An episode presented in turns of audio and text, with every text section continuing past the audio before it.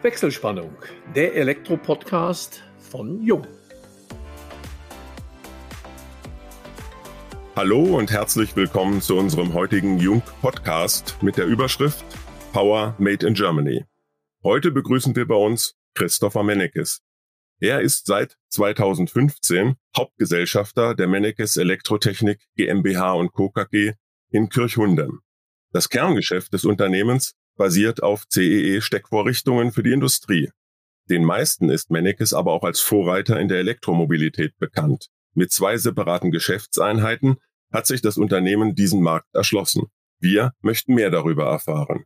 Wir, das sind Georg Pape, Leiter Kundenkommunikation und im Vertrieb Inland bei Jung und ich, Elmo Schwandke, über 30 Jahre als Journalist in der Welt der Elektrotechnik unterwegs. Ja, herzlich willkommen, Christopher. Guten Morgen. Hallo, Georg. Ja, Elmo, vielen Dank für die einleitenden Worte. Und Christopher, herzlich willkommen in unserem Podcast. Und da freue ich mich ganz besonders, dass wir heute auch einen Unternehmenslenker eines großen mittelständischen Unternehmens einmal hier haben, wo es doch einige Parallelitäten äh, zum Hause Jung gibt. Ihr seid fest verwurzelt im Sauerland, ähnlich wie wir. Ihr seid ein Familienunternehmen, mittlerweile in der dritten Generation.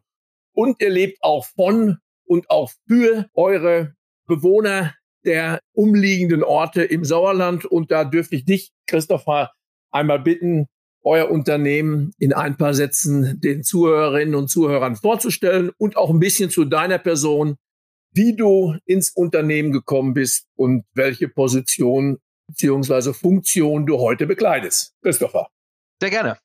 Also, wir sind ein Steckerspezialist aus dem Sauerland, wie du schon angesprochen hast. Uns gibt es seit 1935. Mein Großvater hat als Elektroinstallateur hier in Hof-Olpe-Kirchhundem nach dem Krieg begonnen, Steckvorrichtungen herzustellen. Diese spezielle Nische sich auszusuchen, das war eine Glücksentscheidung. Denn als es dann 1966 eine Normänderung gab, was die CE-Steckvorrichtung letztendlich weltweit einsatzfähig machte, konnten wir in dieser kleinen Nische wunderbar dann uns weltweit auch etablieren. Mein Vater hat das im Wesentlichen vorangetrieben.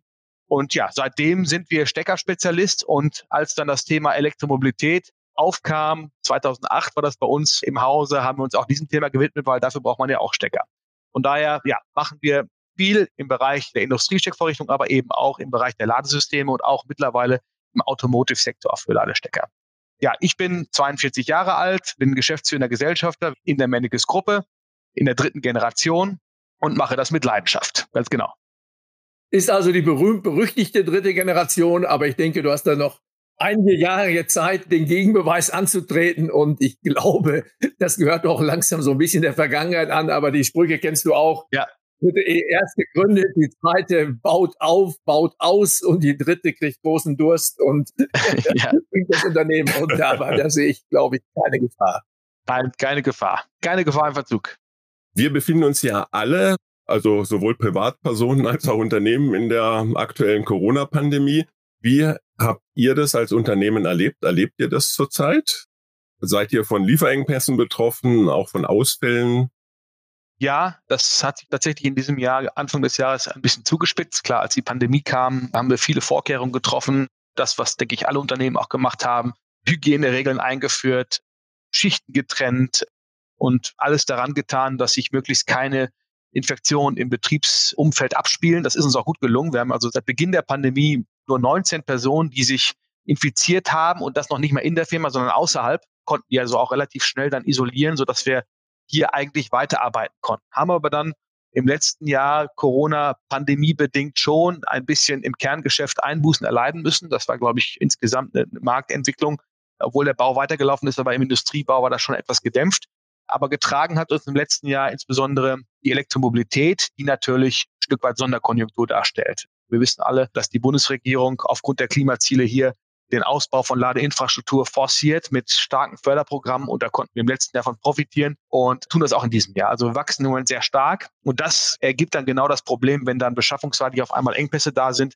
Wir hatten in verschiedenen Bereichen, im Bereich Kunststoff, Messing, Kabel, Elektronik, die sich auf rein Einbaugeräte niedergeschlagen haben. Aber wir waren bisher in der Lage, es einigermaßen zu managen haben natürlich, ich sag mal, nachfrageseitig bei den Ladesystemen schon ein Thema gehabt, dass wir Lieferzeiten erhöhen mussten. Das wissen die Kollegen im Markt, aber ich glaube, da waren wir nicht die einzigen. Und so haben wir uns bisher eigentlich ganz gut dadurch geschlagen, muss man sagen. Also wie gesagt, wenig Infektionen, keine schwerwiegenden Fälle hier im Hause und wirtschaftlich stabil. Ja, da geht's euch ja ähnlich wie uns. Ich möchte noch mal ganz kurz auf die Mennekes Group eingehen. Das ist ja ab einer gewissen Firmengröße bleibt das ja nicht aus. Das war ähnlich bei unserem Haus, bei der Firma Jung, war Harald Jung immer so ein kleiner Dorn im Auge, wenn wir beginnend von der Jung Group sprachen. Wir sind Familienunternehmen und ähnlich. Das ist immer so ein bisschen Jung oder Mennekes Group. Ja, klär unsere Zuhörerinnen und Zuhörer doch bitte mal auf, an welchen Standorten ihr vertreten seid und wie stark ihr in das Exportgeschäft eingebunden seid. Ich denke da gerade bei CE-Checkern Weltmarktführer recht stark. Ja, also gerade im CE-Bereich muss man sagen, produzieren wir eigentlich ausschließlich in Deutschland. Also die Stecker, die in China verkauft werden, kommen aus dem Sauerland. Das ist schon mal Fakt. Wir haben in China eine ganz kleine Montage für unsere Energieverteilung, unsere sogenannten Steckdosenkombination für den chinesischen Markt, aber nicht für den Export. Wir sind früh nach China gegangen, 1995 mit einem Joint Venture. Mittlerweile haben wir eine eigenständige Tochter dort und bedienen dort den Markt. Wir waren da wegen dem Markt und nicht um Lohnvorteile auszunutzen. Das gilt nach wie vor für den ganzen Bereich CE. Wir haben in verschiedenen Märkten, wichtigen Märkten dieser Erde Vertriebstöchter. England, Frankreich, USA, China, wie gesagt, Singapur für den asiatischen Raum, Russland mit einem Joint Venture mit Hensel, Italien und ich glaube, das sind jetzt im Wesentlichen die wichtigsten Töchter. Und Indien noch, habe ich vergessen, genau, Indien auch. Also in allen wichtigen Märkten, denke ich, sind wir vertreten, exportieren in über 80 Märkte dieser Erde und haben einen Exportanteil von circa 55 Prozent Tendenz steigend. Das ist das Schöne am Standard, CE-Standard, der halt in den meisten Ländern dieser Erde dann auch eingesetzt wird. Das funktioniert ganz gut. Elektromobilität ist ein bisschen anders. Da fokussieren wir uns stark auf Europa mit den Ladesystemen, muss man sagen. Also Kernmarkt ist nach wie vor auch Deutschland. Wir entwickeln eigentlich immer für die deutschen Märkte und gucken dann, was kann das Ausland dann auch noch davon nehmen. Aber sind hier schon unsere Qualitätsansprüchen, Innovationsansprüchen dann hier in Deutschland sind wir stark verhaftet, will ich mal sagen. Wichtiger Markt und auch im Gegensatz zum CE-Markt ein Milliardenmarkt, der gerade entsteht. Nur der Bereich Ladeinfrastruktur. Und die dritte Geschäftseinheit ist eben die Automotive-Geschäftseinheit. Dort vertreiben, entwickeln, produzieren wir Ladekabel, die hinten im Kofferraum liegen oder sind auch im Fahrzeug tatsächlich drin mit dem Stecker hinter der Tankklappe. Und da haben wir letztendlich auch Europa als Fokus und die europäischen OEMs, auch vorwiegend deutsche OEMs dann als Kunden heutzutage. Du hast es angesprochen, das ist ein großer Zukunftsmarkt, ein Milliardenmarkt, gerade die E-Mobilität. Ihr seid sehr, sehr früh in diesen Markt eingestiegen. Da haben, glaube ich, die meisten immer noch rein auf den Benzinmotor gesetzt und nie daran geglaubt, dass die Mobilität einmal elektrisch sein könnte oder zumindest in einem so kurzen Zeitraum. Wie ist es überhaupt dazu gekommen, dass ihr, das ist ja auch ein Wagnis, ein Investitionswagnis, so früh in die E-Mobilität eingestiegen seid?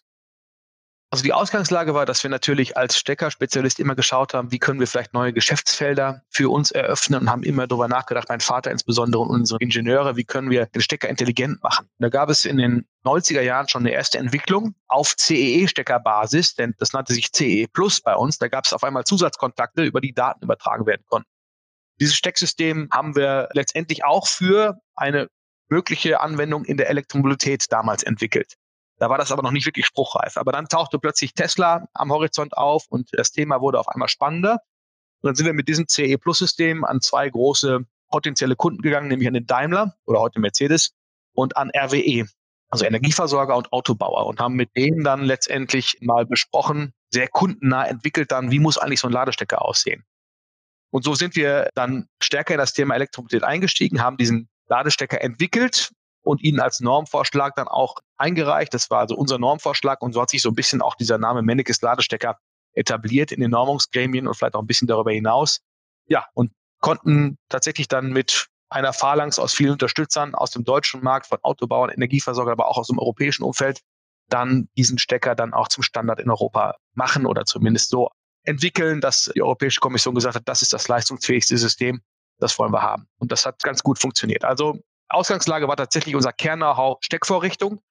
Und dann sind wir eben auf den Stecker gekommen. Heute mittlerweile muss man sagen, dass es eigentlich weniger um Volt und Ampere geht, sondern viel mehr um Bits und Bytes. Also wenn man sich heute eine Ladestation anguckt, dann muss die intelligent sein, die muss vernetzt sein. Es ist ja keine reine Energieverteilung mehr, sondern eigentlich eine Stromverkaufsstelle, wenn man so möchte. Und da bieten sich natürlich aufgrund der digitalen Möglichkeiten, viele neue Geschäftsmodelle, die wir versuchen auch zu ergreifen.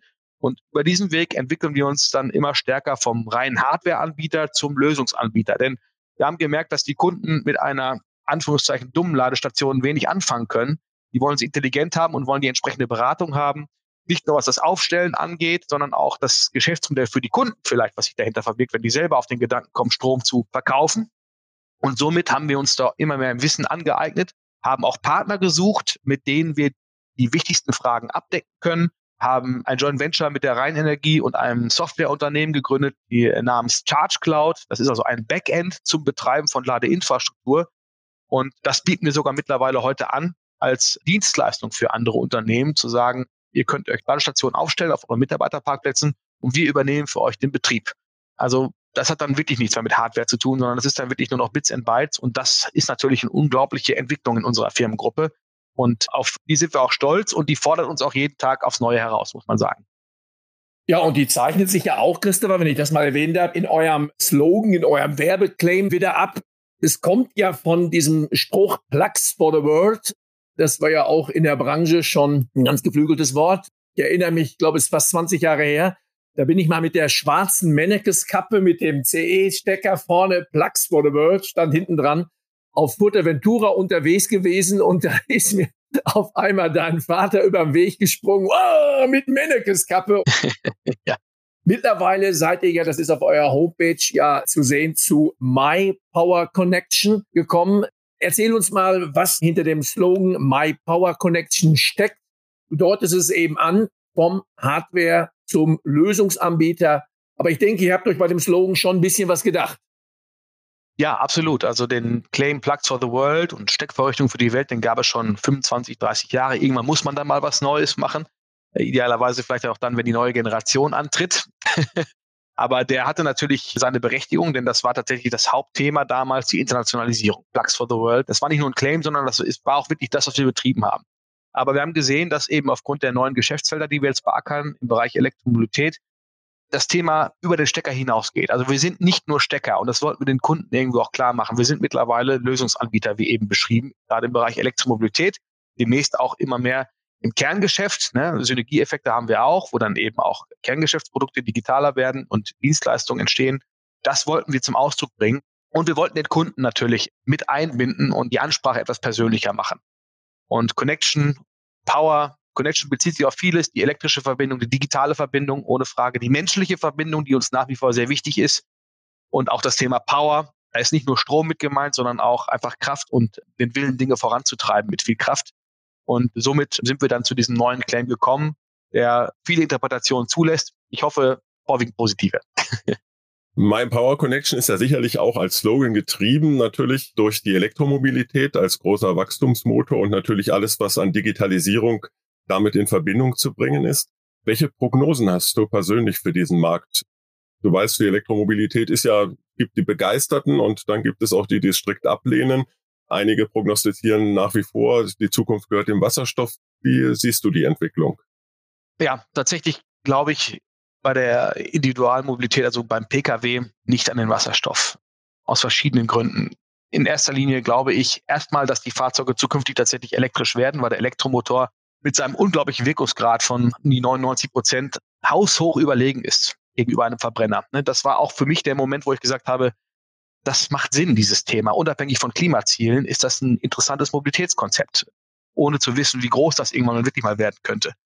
Das zweite ist eben die, die Batterien, die sich ständig weiterentwickeln. Lithium-Ionen-Batterien, wer das bei Tesla auf dem Battery Day gesehen hat, da wird es noch weitere Kostenreduktionen geben und auch weitere technologische Fortschritte, sodass die Batterien immer besser werden. Möglicherweise werden wir in zehn Jahren dann auch eine neue Batterietechnologie haben, die der Feststoffbatterien. Volkswagen und ein Spezialist namens QuantumScape aus den USA bauen gerade eine Fertigung in Salzgitter dafür auf, mit kleinen Maßstab erstmal, aber das ganze Thema marktreif zu machen. Wenn das käme, Feststoffbatterie, und wenn die einigermaßen erschwinglich ist, dann ist das Thema gegessen. Dann gibt es keine Wasserstoff-PKWs mehr. Wasserstoff brauchen wir für die Energiewende ohne Frage, aber viel stärker aus meiner Sicht für unsere Schwerindustrie dass die weiterhin in Deutschland wettbewerbsfähig bleiben kann und klimafreundlich sein kann und natürlich dann auch vielleicht für Flugverkehr, Schiffe etc., vielleicht Schwerlast. Aber PKWs glaube ich tatsächlich ganz stark an die Batterie und weniger an den Wasserstoff oder an synthetische Kraftstoff oder was dann noch so im Moment kolportiert wird. Die E-Mobilität gab es ja schon zu Beginn des 20. Jahrhunderts, gab es ja schon erste Fahrzeuge. Ich glaube, selbst Porsche hatte damals ein E-Mobil mal vorgestellt, ohne dass damals Serienabsichten dahinter steckten. Wenn du das so ein bisschen vom Entwicklungspotenzial beziffern würdest, wie viel Prozent Potenzial steckt in dieser Technik insgesamt noch? Wir sind ja, was die Verbreitung jetzt von E-Mobilen anbelangt, noch ganz in den Anfängen, auch wenn die Stückzahlen natürlich grandios sind. Richtig, also wir sind jetzt circa bei, ich schätze, 800.000 Autos mit Stecker auf deutschen Straßen. Wir werden in diesem Jahr das Merkel-Ziel, die eine Million Elektroautos auf deutschen Straßen überschreiten aus meiner Sicht, wenn die Wachstumsraten weiter so anhalten. Das werden sie aus meiner Sicht. Die sind ja im Moment dreistellige Zuwachsraten im Bereich batterieelektrische Autos und Plug-in-Hybride. Also das wird kommen. Und die Marktaussichten sind eigentlich dadurch definiert, dass sich Deutschland natürlich zu den Pariser Klimazielen committed hat. Und wenn man das bis 2030 sich anschaut, bedeutet das, dass wir irgendwie um die 10 Millionen, 11 Millionen Elektroautos brauchen, um die Klimaziele im Mobilitätssektor dann auch erreichen zu können. Das einhergehen bedeutet 10 Millionen Ladepunkte. ungefähr eine 1 zu 1 Beziehung. Von daher, wenn wir jetzt heute gerade mal bei einer Million sind, weiß man, was in den nächsten neun Jahren passieren wird oder passieren muss, und von daher sind die Marktaussichten unglaublich groß. Wie ich eben gesagt habe, das ist dann nichts mehr, was mit Nische irgendwas zu tun hat, wie im CE-Bereich, sondern das ist ein Milliardenmarkt. Und das merken wir auch in Form von Wettbewerbern, die sich natürlich jetzt auch überall auf die Socken machen. Das heißt also, das wird ein sehr spannender Markt, aber eben ein innovativer Markt für uns, der uns eben auch Synergieeffekte für unser Kerngeschäft beschert. Wenn wir die Wertschöpfung in diesem Markt auch für euer Unternehmen betrachten, wird es da Verschiebungen geben, sage ich mal, hin zum Softwarebereich oder Hardware? Wo sind da die größten Potenziale? Das kann schon sein, dass man in diese Richtung geht. Heute ist es natürlich noch nicht so. Heute sind wir Hardwareanbieter oder Lösungsanbieter, aber die Hardware macht den größten Teil nach wie vor aus. Aber das kann sich irgendwann tatsächlich mal verschieben, wenn die Dienstleistungsgeschäftsmodelle, die wir aufgesetzt haben, dann auch wirklich fruchten. Und das sieht eigentlich ganz gut aus. Von daher kann das schon eine Verschiebung an der Stelle geben. Aber letztendlich sind wir Steckerspezialisten, Hardware-Spezialisten. Da werden wir auch nicht von weggehen. Also das wird weiter unser Kern-Know-how für die Zukunft bleiben. Das war eine Frage mal zu den Ladepunkten. Also ich schätze das mal so ein, bin ja kein Spezialist, was Ladeeinrichtungen und Ladestecker angeht. Aber zurzeit wird sicherlich ein Großteil noch im öffentlichen Bereich sein, im kommerziellen Bereich. Aber ich denke mal, wenn es jetzt wirklich Richtung eine Million Elektroautos und deutlich mehr geht, dann werden auch viele, viele Ladepunkte in den privaten Garagen gesetzt werden müssen. Denn ein Auto sollte ja über Nacht möglichst zu Hause geladen werden. Und wie ist zurzeit die Verteilung, also äh, gewerbliche Ladepunkte, sei es irgendwo bei Unternehmen oder in der Öffentlichkeit, zu hin privaten, weil es gibt ja immer noch Autos meines Wissens nach, ich habe da ständig Anfragen, da liegt dann auch noch ein normaler Schuko-Stecker bei. Und da kann man sicher eine gewisse Notladung mit praktizieren, aber wir raten davon ab, weil unsere wassergeschützte Steckdose, die ist ja nichts anderes wie die normale, die ist natürlich auf 16 Ampere ausgerichtet, aber nicht auf Dauerbelastung. Und da raten wir jedem, sich da auch privat eine Wallbox in die Garage zu hängen. Wie ist die Verteilung? Tatsächlich gibt es, was die Absatzzahlen angeht, da kein klares Bild. Also das steht der Branche. Wir können im Moment nicht sagen, wie viele private Ladestationen bisher in Deutschland installiert sind. Ich kann das höchstens schätzen.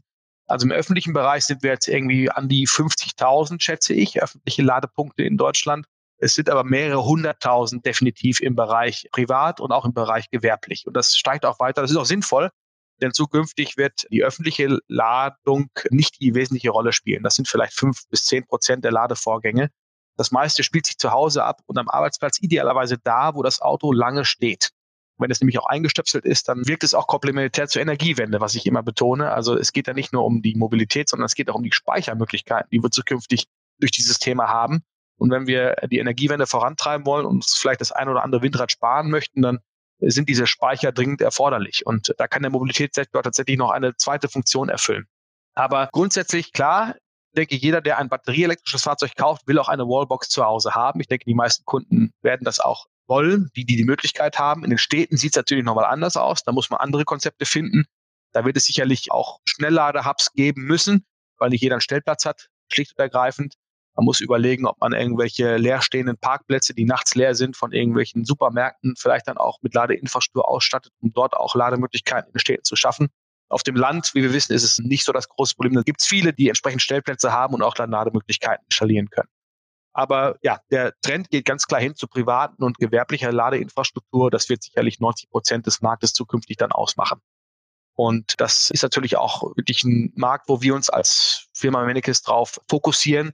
Also wir sind nicht im Bereich der Supercharger und der Schnellladesysteme, was Ionity da machen und Tesla an den Autobahnen, sondern wir fokussieren uns auf die gewerbliche und private Ladeinfrastruktur bis 22 kW. Haben übrigens auch Mode 2 Ladekabel mit Schuko-Steckdose. Da ist ein Temperatursensor drin. Das kann ich vielleicht nochmal eben sagen. Also, falls man Sorge hat, die Steckdose wird zu warm, der Stecker wird es merken bei uns. Ja, das ist gut, weil die Steckdose ist, wir haben das auch alles untersuchen lassen. Also wir kommen immer wieder zurück. Es liegt am Stecker und der überträgt natürlich seine Wärme auf die Steckdose, die nimmt die auf. Dauerbelastung ist genau schwierig. Es passiert nichts, nur du kennst es, die sieht ja natürlich nach einigen Wochen einigen Monaten dann auch nicht mehr so schön aus. Aber trotzdem muss ja auch die gesamte Elektrifizierung des Gebäudes auf diese Ströme ausgelegt werden. Und ich denke da an das 150 Jahre alte Bauernhaus.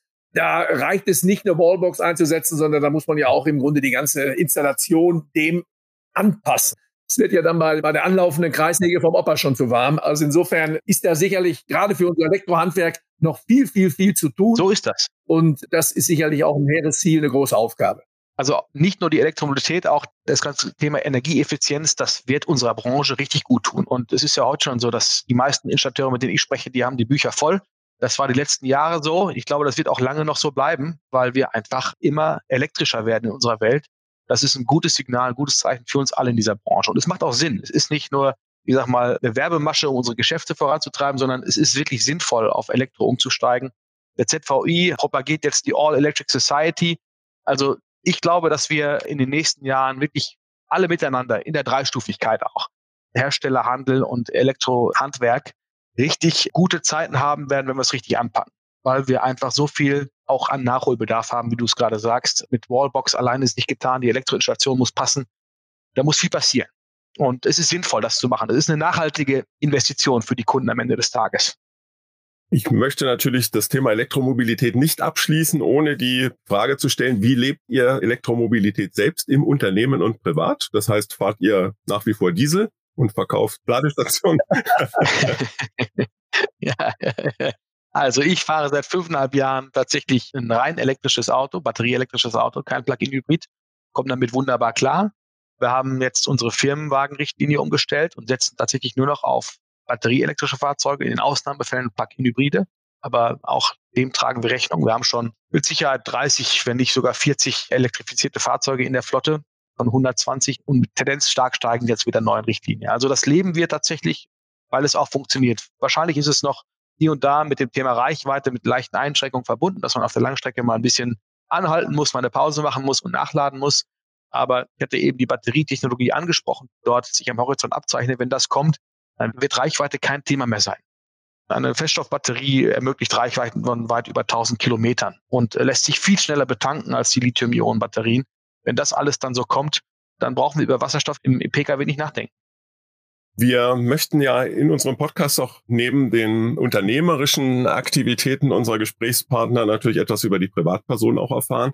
Bei dir, das ist zwangsläufig, bringt es das mit sich. Du führst das Unternehmen jetzt in der dritten Generation und die meisten werden deinen Vater Walter Mennekes kennen. Es gibt, glaube ich, nur wenige Personen, gerade im mittelständischen Bereich, die so aktiv waren, sich so aktiv für das Elektrohandwerk eingesetzt haben und auch so stark in der Öffentlichkeit mit ihrem Engagement standen. Da ist es natürlich die Frage, beeinflusst dich das heute? War das am Anfang eine Bürde? Wie empfindest du das in der Gegenwart? Eine Bürde war es eigentlich nie. Natürlich ist mein Vater an der Stelle, das darf ich glaube ich auch sagen, unikat in der Branche. Und ja, wir profitieren bis heute von seinen guten Verbindungen ins Handwerk. Und ich versuche das natürlich auch ein Stück weit abzubilden. Jetzt hat sich unser Unternehmen so ein bisschen gewandelt, vergrößert mit neuen Geschäftsfeldern. Und da muss man dann schauen, wo man Zeit investiert, aber der Austausch mit dem Handwerk liegt mir sehr am Herzen. Und ich bin da auch in verschiedenen Gremien als Handwerksbeauftragter unterwegs, freue mich immer über die Gespräche an der Basis, weil da kommen tatsächlich auch die Alltagsprobleme hoch, die mich natürlich auch interessieren. Sind wir mit unseren Produkten, mit unseren Angeboten auf dem richtigen Weg oder wo hapert es, wo gibt es Probleme? Die gibt es überall und das ist mir dann schon wichtig, dieser Austausch. Von daher in die Fußstapfen in dieser Hinsicht zu treten, ist bei meinem Vater recht schwer für mich. Ohne Frage ist da wirklich ein Unikat und ich mache das wahrscheinlich ein bisschen anders. Liegt in der Natur der Sache. Wir sind unterschiedliche Persönlichkeiten und Typen, aber die Nähe, ein Stück weit auch die Liebe zum Handwerk, ich glaube, die haben wir beide weil wir entsprechend auch viele Persönlichkeiten aus dem Umfeld kennen und das eine oder andere Bier schon mit denen getrunken haben und das macht immer wieder Spaß. Bist du ähnlich Fußball begeistert wie dein Vater? Ich brauche, glaube ich, gar nicht sagen, zu welchem Club dein Vater Walter tendiert. Das ist ein weiterer Unterschied bei uns. Ich bin da deutlich weniger Fußball begeistert und ich war früher als Spieler nicht so gut, da war er schon besser beim FC Kirchhundem und hat natürlich immer eine Affinität gehabt. Die ist bei mir nicht so stark ausgeprägt, ganz klar. Mein Hobby ist da das Thema Musik. Das beschäftigt mich mehr und das ist dann seine Spielwiese, was auch, glaube ich, ganz gut ist. Ja, du sprachst im Ehrenamt in der Branche, aber du bist ja auch in eurem Umfeld in Kirchhunden ehrenamtlich tätig. Ich glaube, du bist immer noch Vorsitzender des Fördervereins der Freiwilligen Feuerwehr in Kirchhunden. Ja, das ist so. Ja, Förderverein ist gut. Direktes Mitglied macht, glaube ich, wenig Sinn bei deinen ganzen Dienstreisen. Dann brennst in Kirchhunden oder Hof Olpe und du bist gerade in China oder irgendwo auf einer Messe, macht dann wenig Sinn. Aber ich war Feuerwehrmann. Ehrlich? Ich war also in der Jungfeuerwehr und war auch einige Zeit lang dann in der Feuerwehr Hinkig-Hunde, aber ich bin dann zum Studium oder zur Bundeswehr gegangen, da macht es dann ja keinen Sinn mehr und äh, habe aber heute noch einen guten Draht zu den Kollegen, auch über den Förderverein. Also Truppmann-Lehrgang habe ich gemacht, ja. ja. Ja, sehr gut. Ja, da sind wir auch schon so ein bisschen bei den Hobbys angelangt. Ich will Elmo nicht das Wort abschneiden, weil ein Hobby, weiß ich, ist bei mir die Musik und da kennt sich Elmo deutlich besser aus. Ich weiß das nur, dass du unter anderem, da haben wir uns auch etwas näher kennengelernt, in der Knappenkapelle Meggen spielst. Das heißt also, du machst nicht nur die Konzertauftritte, sondern gehst auch an die Basis und da spielt ja eure Knappenkapelle oder hat jetzt durch Corona sind ja jetzt im zweiten Jahr die Schützenfeste hier im Sauerland ausgefallen. Aber schon sieben Jahre hat eure Knappenkapelle bei uns als Hauptfestmusik gespielt. Und wer sich annähernd vorstellen kann, was auf so Schützenfest abgeht, er weiß, dass das natürlich der Umzug ist, dass das natürlich das Konzert ist, aber dass es vor allen Dingen die Festmusik ist und da wird dann hier und da allein zum Befeuchten der Lippen auch mal ein Bier getrunken, im schlimmsten Fall auch mal ein Schnaps und da geht's dann auch mal bis drei, vier, fünf Uhr in der Früh und da bist du voll dabei und das, muss ich ehrlich sagen, hat mich stark beeindruckt. Vielleicht mal zwei, drei Sätze zu dem Thema, dass du da einfach unter Menschen mit dabei bist und viele da auf dem Schützenlist werden dich so gar nicht kennen und würden nie erwarten, dass da ein Unternehmenslenker mit, glaube ich, mittlerweile 1200 Mitarbeiterinnen und Mitarbeitern am Werk ist. ja, meine Leidenschaft für die Musik habe ich von Kindesbeinen an eigentlich und im Sauerland ist das natürlich auch dann immer mit den Schützenfesten stark verbunden, wenn man Trommel spielt. Und somit hatte ich meinen Unterricht und bin dann mit 17 Jahren dann in die Knappkapelle eingetreten und hatte dann eine schöne Zeit bis heute. Das sind dann eben, wie du gesagt hast, dann äh, konzertante Auftritte, aber eben auch Schützenfeste, so drei, vier im Jahr. Und es gab Jahre, wo ich dann auch in anderen Vereinen ausgeholfen habe und war dann fast jedes Wochenende dann irgendwo unterwegs. War eine schöne Zeit, weil man seinem Hobby nachgehen konnte. Ich habe bei der Bundeswehr das Ganze noch ein bisschen vernünftiger lernen dürfen. Ich war im Stabsmusikchor in Siegburg da gibt es natürlich auch immer viele Parallelen dann in die Vereine hier im Sauerland insbesondere. Viele Musiker dort kommen auch hier aus der Gegend. Und so war das eigentlich eine sehr schöne Sache. Wo aber jetzt, muss ich sagen, nicht nur durch Corona, sondern auch immer mehr durch meinen Arbeitsalltag und mit der jungen Familie die Zeit fehlt, das Hobby wirklich dann auch bedienen zu können. Ich spiele auch so ein bisschen Klavier. Das ist dann das, was ich noch, sage ich mal, mache zu Hause. Besuche natürlich gerne Konzerte, wenn dann Corona ist, auch dann wieder zulässt. Aber tatsächlich sind die Probentermine deutlich weniger geworden und ich befürchte, dass das auch irgendwie ein Trend ist, der sich verstetigt hat. Es ist dann auch schwer in so einem Musikverein, wenn man dann irgendwie nur alle Jubeljahre mal kommt und dann sitzen da welche, die haben die Stimme eingeübt und dann würde ich im Zweifel denen die Stimme wegnehmen. Das macht alles nicht so viel Spaß. Von daher läuft das leider, leider Gottes etwas gedämpfter mittlerweile ab. Aber die Leidenschaft ist nach wie vor da, auch die Verbundenheit zu den Leuten im, im Musikverein, zu Vereinsstrukturen das ist schon was typisch Sauerländisches und das hat schon seinen Charme, muss man sagen. Und das, das mag ich sehr. Ich hatte dich ja vor einigen Jahren mal in einem Interview gefragt, solltest du jemals auf die einsame Insel verbannt werden, welche drei Gegenstände du mitnehmen würdest. Damals hattest du gesagt, ein Klavier, eine Musikanlage und einen Rechner. Ich habe jetzt ja vernommen, dass das Klavier und Musik immer noch eine große Rolle spielt. Wäre der Rechner immer noch im Gepäck oder hätte sich das heute geändert? Ich denke, der wäre immer noch im Gepäck das Utensil braucht man ja eigentlich für alles heutzutage. Also er wird nicht durch eine Maske ausgetauscht oder durch eine Impfspritze auf einer einsamen Insel dann nicht. Aber nein, das ist eigentlich nach wie vor das, was ich, glaube ich, mitnehmen würde, wo ich mir auf einer einsamen Insel gut die Zeit vertreiben könnte. Internetverbindung vorausgesetzt. Ja, natürlich, die muss natürlich da sein. Aber da macht der Elon Musk ja auch mit seinem Starlink mittlerweile die ganze Welt oder verbindet die ganze Welt.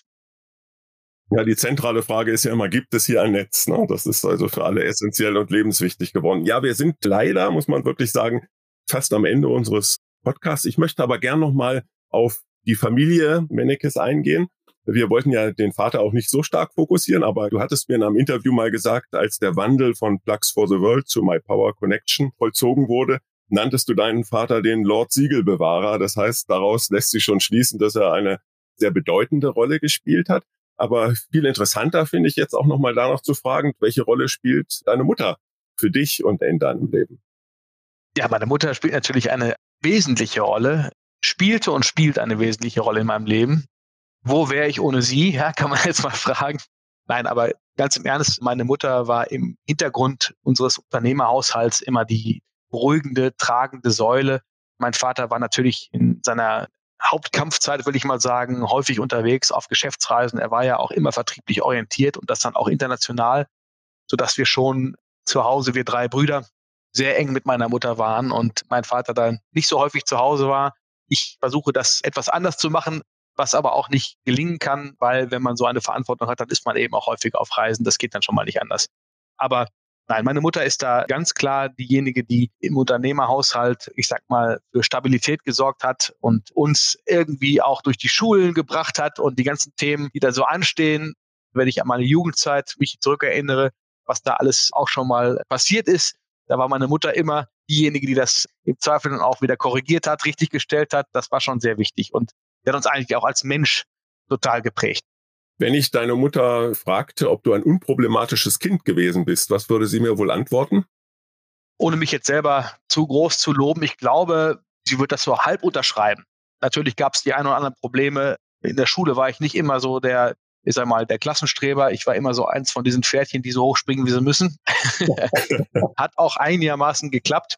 Ansonsten die ganz wilden Flausen, die habe ich dann, glaube ich, auch ausgelassen. Von daher glaube ich, dass sie das einigermaßen unterschreiben mit der gewissen Milde, die sie dann jetzt vielleicht auch hat. ich glaube, das war ein gutes Schlusswort. Da bietet sich das Schlusswort an. Ist ja doch ein bisschen was raus geworden aus dem Jungen. Ja. ja. Also, insofern, Christopher, nochmal herzlichen Dank, dass du dir die Zeit genommen hast, uns hier heute Rede und Antwort zu stehen. Und ich denke, unsere Podcast-Serie hat das sehr, sehr, sehr bereichert und möchte damit unsere Wechselspannung für heute freischalten. Bedanke mich bei allen Zuhörerinnen und Zuhörern ganz herzlich fürs Zuhören. Wir hoffen, es hat euch Spaß gemacht. Sollte das so sein, freuen wir uns natürlich über eine Weiterempfehlung. Und falls ihr Fragen habt, beantworten wir euch die gerne unter kundencenter.jung.de. Wir freuen uns auf euch beim nächsten Wechselspannungstalk, dem Jung Elektro Podcast.